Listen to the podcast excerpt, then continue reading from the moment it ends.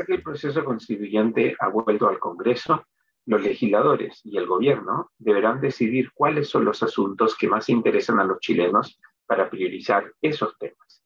Aunque la gente quiere una nueva constitución, las urgencias de la ley de presupuesto, la reforma tributaria, la reforma de pensiones y el combate contra la delincuencia bien pudieran terminar retrasando todavía más la construcción de un acuerdo que nos permita reemplazar la constitución de 1980.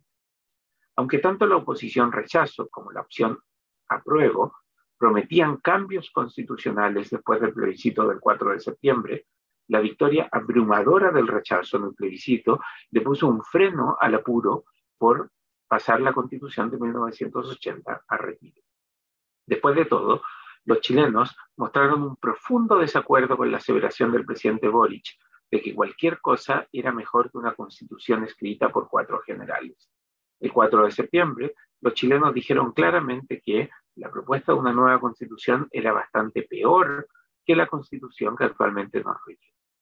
En las tres semanas que han pasado desde el plebiscito, la clase política no parece tener gran apuro por zanjar un acuerdo para reiniciar el proceso constitucional. Hay consenso en que la constitución de 1980 debe ser reemplazada, pero no parece haber mucho apuro por concordar una hoja de ruta para reemplazarla. El gobierno acusó el golpe de la derrota del 4 de septiembre, aunque en días posteriores, tanto el presidente como varios de sus principales asesores han intentado reescribir la historia y han pretendido desconocer la aplastante derrota. Es verdad que nunca es una derrota que el pueblo se manifieste, pero cuando una mayoría así de abrumadora se manifiesta en contra de lo que impulsa el gobierno, es insensato desconocer que la moneda sufrió un duro revés. Por su parte, la derecha parece convencida de que puede exprimir todavía más su victoria del 4 de septiembre. A sabiendas de que mientras más dure el proceso constituyente, menos tiempo tendrá el presidente Boric para ejercer plenamente su mandato, la derecha está dejando de que, que corra el reloj. Como se necesita al menos tres meses, se necesitan al menos tres meses para organizar una nueva elección, el proceso ya, ya se ha retrasado al menos hasta abril de 2023. Aún si, lograra, si se lograra un acuerdo para la hoja de ruta constitucional esta semana, ya es imposible hacer una elección o un nuevo referéndum antes de que termine el año. Como nadie quiere hacer una votación en los meses de enero y febrero y ningún político quiere hacer campaña en el verano, temporada en que la opinión pública no quiere pensar en política, la próxima fecha por una nueva votación recién podrá ser en abril de 2023. Si la nueva convención tiene seis meses para redactar el nuevo texto constitucional, el plebiscito de salida ya no se alcanzaría a hacer en 2023. Así, estaríamos recién realizando el plebiscito de salida en abril de 2024, pocos meses antes de que empiece la campaña para las elecciones municipales y de gobernadores regionales. Para entonces, Boris estará más cerca de convertirse en pato cojo que de asumir a cabalidad la presidencia de la República. Además, hay que sumar la fatiga constitucional que va al alza.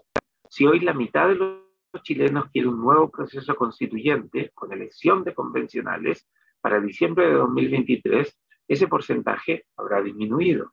Igual que una familia que se termina agotando con el proceso de remodelación de la casa, a los chilenos les está agotando, se les está agotando la paciencia con el proceso constituyente. La gente quiere soluciones a los problemas que los afligen. La delincuencia, la inflación y el estancamiento económico parecen problemas más urgentes para los chilenos que el debate sobre el texto de la nueva constitución. Como el Congreso, en particular el Senado, que se salvó de su exterminio, se está asegurando de que el nuevo proceso constituyente tenga un posal y una camisa de fuerza, la palabra políticamente correcta es bordes. Eh, la gente pronto comenzará a preguntarse para qué sirve escoger una nueva convención si el contenido del nuevo texto constitucional lo terminará por definir el Congreso. La gente tiene preocupaciones mucho más concretas e inmediatas que el debate sobre el Estado subsidiario o el Estado social de derechos. Es más, si le diéramos a escoger a las personas entre un nuevo retiro de sus fondos de pensiones o una nueva constitución, no es tan evidente que la nueva constitución sea la prioridad para las personas.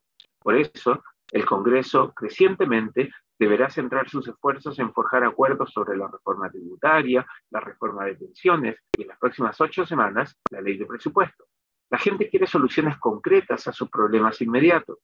La nueva constitución, aunque sigue siendo un objetivo de las personas, ha perdido la urgencia y la inmediatez que se le dio durante el proceso constituyente. Los chilenos parecen querer una nueva constitución de la misma forma que la gente quiere una nueva casa. La idea es genial, pero ahora que, que, acaban de desechar la casa que tomó tres años construir, no hay mucha paciencia para empezar a construir una casa nueva. Tal vez lo mejor sea concentrarse en remodelar la casa actual y poder abocarse a los problemas más inmediatos que nos presenta la economía, la creciente delincuencia, el inoperante gobierno y los nubarrones que anuncian una tormenta de proporciones para 2020. El libero, la realidad como no la habías visto. Haz que estos contenidos lleguen más lejos haciéndote miembro de la red Libero.